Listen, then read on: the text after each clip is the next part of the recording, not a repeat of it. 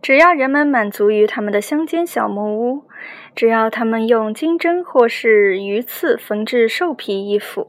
用羽毛和贝壳装扮自己，用各种颜料涂画身体，改进或装饰弓箭，用石斧削制小渔船和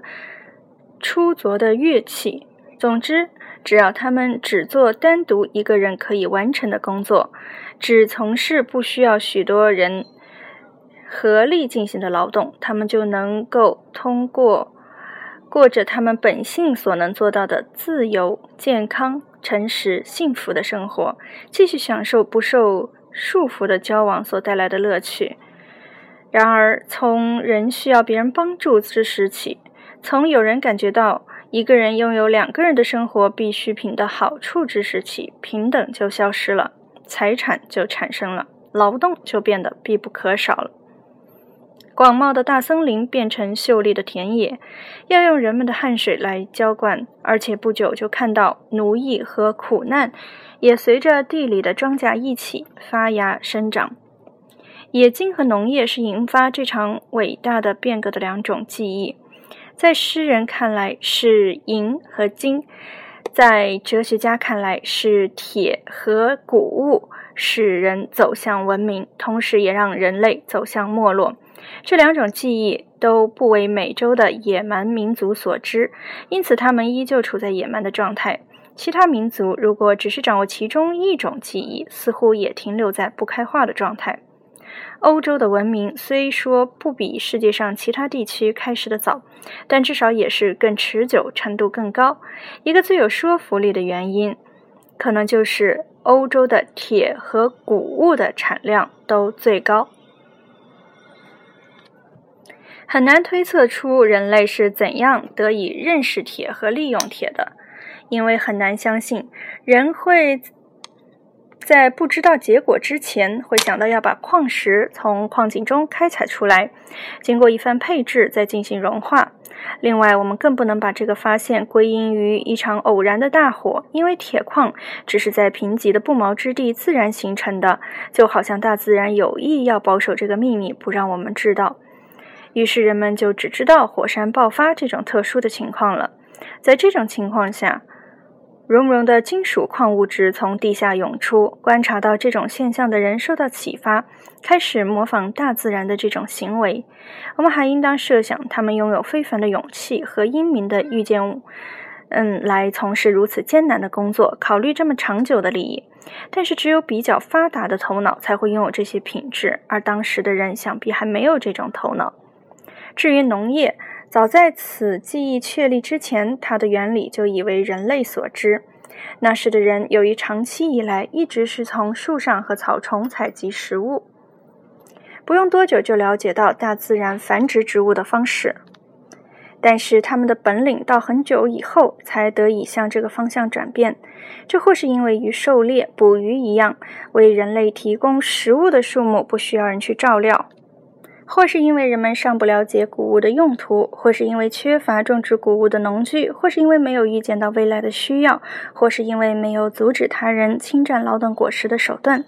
我们可以相信，当人变得更加心灵手巧时，他会利用锋利的石块和尖头的木棒，开始在房前屋后种植一些蔬菜和。块根植物，但很久以后，他们才知道谷物的食法。采用大量种植谷物所必需的农具，还需要考虑到这一点：既想要从事农业这种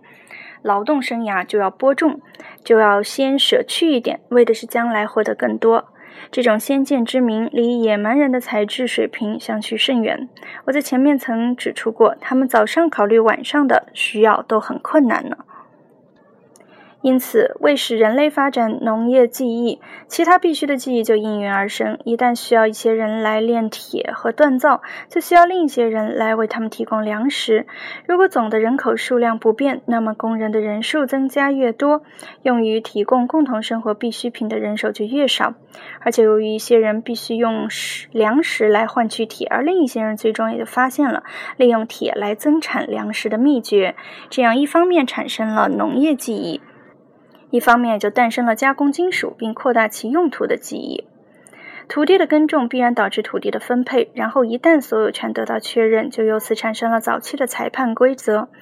因为要让每个人的东西归其所有，他就必须能够拥有一些东西。此外，由于人们开始预见未来，并且人人都可能有东西要失去，因此人人都会担心因对别人造成损害而遭到报复。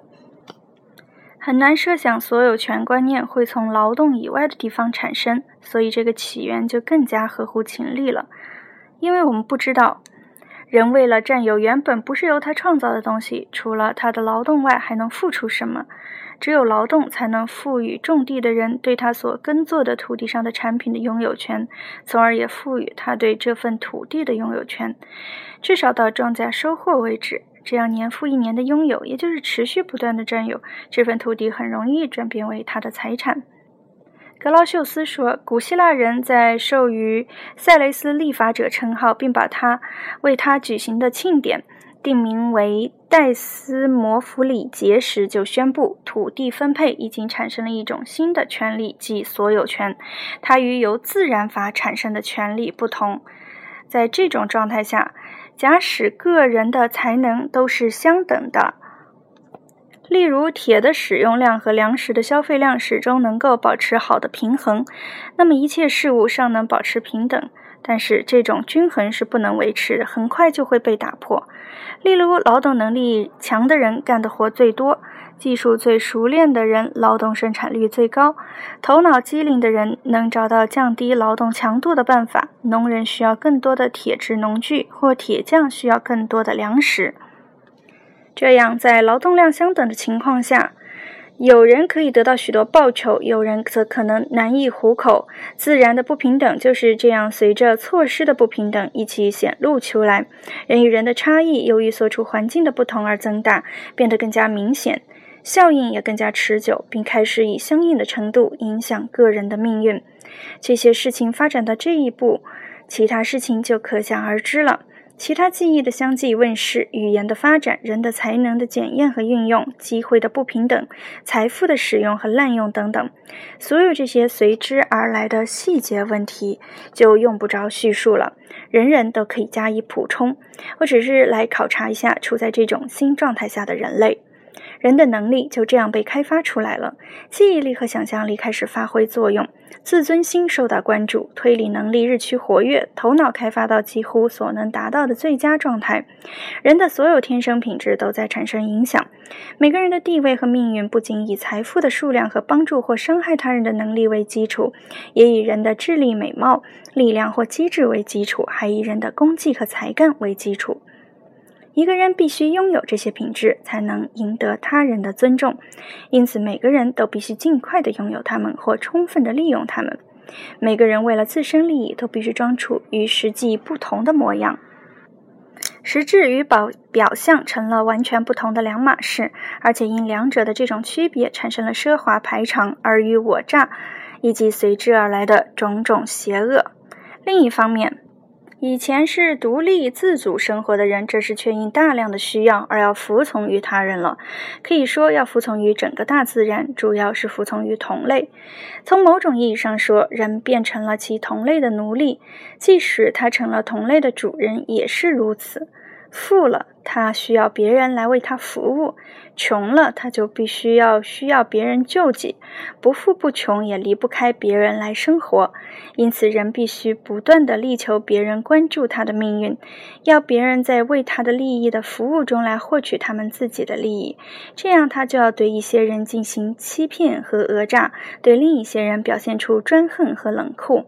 而且，如果他，不能使他所需要的人对他产生敬畏，又不能认识到为他们服务也是有他的利益所在，那么就必然要去欺骗他们。最后，人人都怀着有贪得无厌的野心，怀有增加个人财富的欲望。这种欲望并不是出于真正的需要，而是想要超过别人。它使所有的人产生一种损人利己的卑鄙的癖好和一种隐藏的嫉妒心。因为要想更保险的做坏事，就要经常戴着慈善的假面具，所以这种嫉妒心更加险恶。总之，一面是互相竞争，一面是利益冲突，两者都带有秘而不宣的损人利己的欲望。所有这些都是私有制最初产生的后果，都是新产生的不平等的、不可分离的半生物。在人们尚未发明代表财产的符号之前，财产几乎只由土地和牲畜组成，因为这些是人们所能拥有的唯一的实际财富。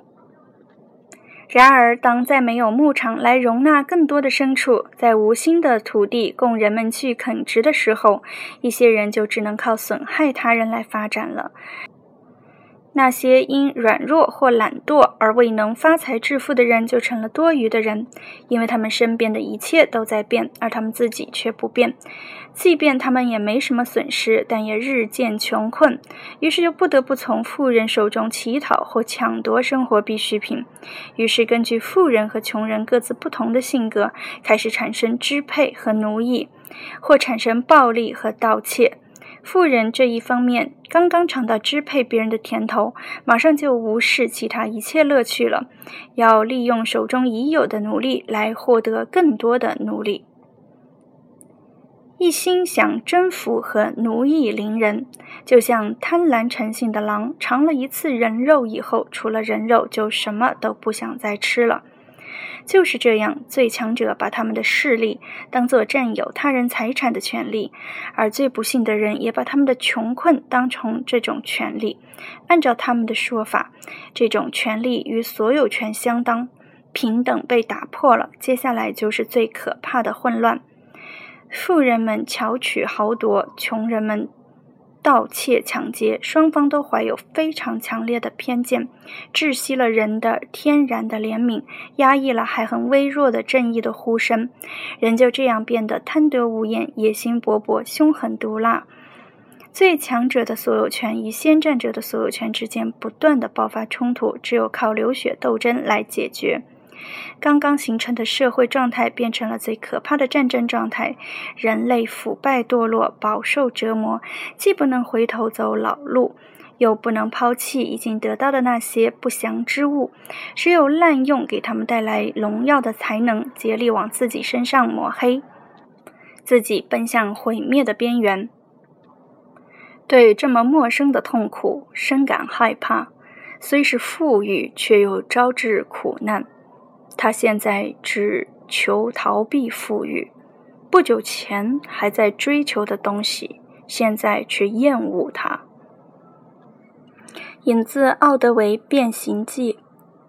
人们最终不得不考虑他们这种可悲的境地了，不得不考虑他们所遭受的灾难了。尤其是富人，很快就感到持续不断的战争给他们造成的损失，因为他们负担着所有的战争费用。因为虽然说人人在战争中都有丧失生命的危险，但他们除此之外还丧失财产。此外，不管给他们的巧取豪夺行为披上什么样的外衣，他们也明白这些行为只是建在一种被过度滥用的不合理的权利之上。再者，用暴力夺得的东西，也可能被人用暴力夺回。对此，他们也无话可说。就是那些靠自己的本领发家致富的人，也难以为他们的财产争得更正当的名分。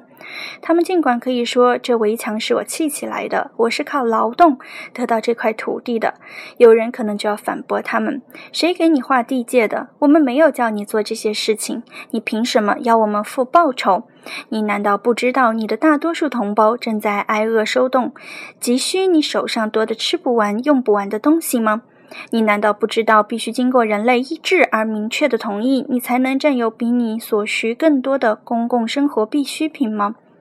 富人没有正当理由为自己辩护，又没有足够的力量保护自己，镇压零星的单个的敌人容易，但自己也容易被强盗团伙打垮。一个人要对付所有的人。又由于相互猜忌而不能团结地位与自己相同的人，无法共同对付为着同一个抢劫目的而聚集起来的众多敌人。然而，他们为形势所迫，最终还是想出了人类头脑中前所未有的一个绝妙主意，这就是收买那些攻击他的人作为自己的力量，把对手变成自己的保卫者，向他们灌输不同的准则。而且自然权利对他怎样不利，他就怎样为他们制定对他自己有利的新法规。富人带着这个目的向其邻人陈述这样一种恐怖的境况。在这种境况下，人人都有武装起来反对他人，拥有财产就像遭受贫困一样，惶惶不可终日。富人和穷人都无法保证安全，于是他就轻易地找到了把他们领向目的地，呃，堂而皇之的理由。然而，他们对人们说道：“我们联合起来吧，不让弱者受到压迫，制止野心家的行动。”保证每个人都拥有属于自己的东西，因此，让我们来制定公正与和平的制度，每个人毫无例外都必须遵守。这种制度能要求强者、弱者同样互尽义务，因此能够在一定程度上克服命运的反复无常。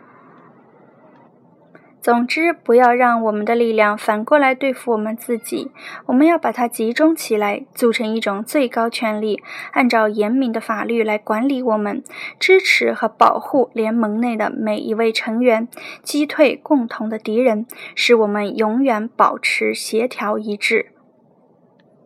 今天就为您朗读到这里，感谢您收听《哲学少女的书屋》，晚安。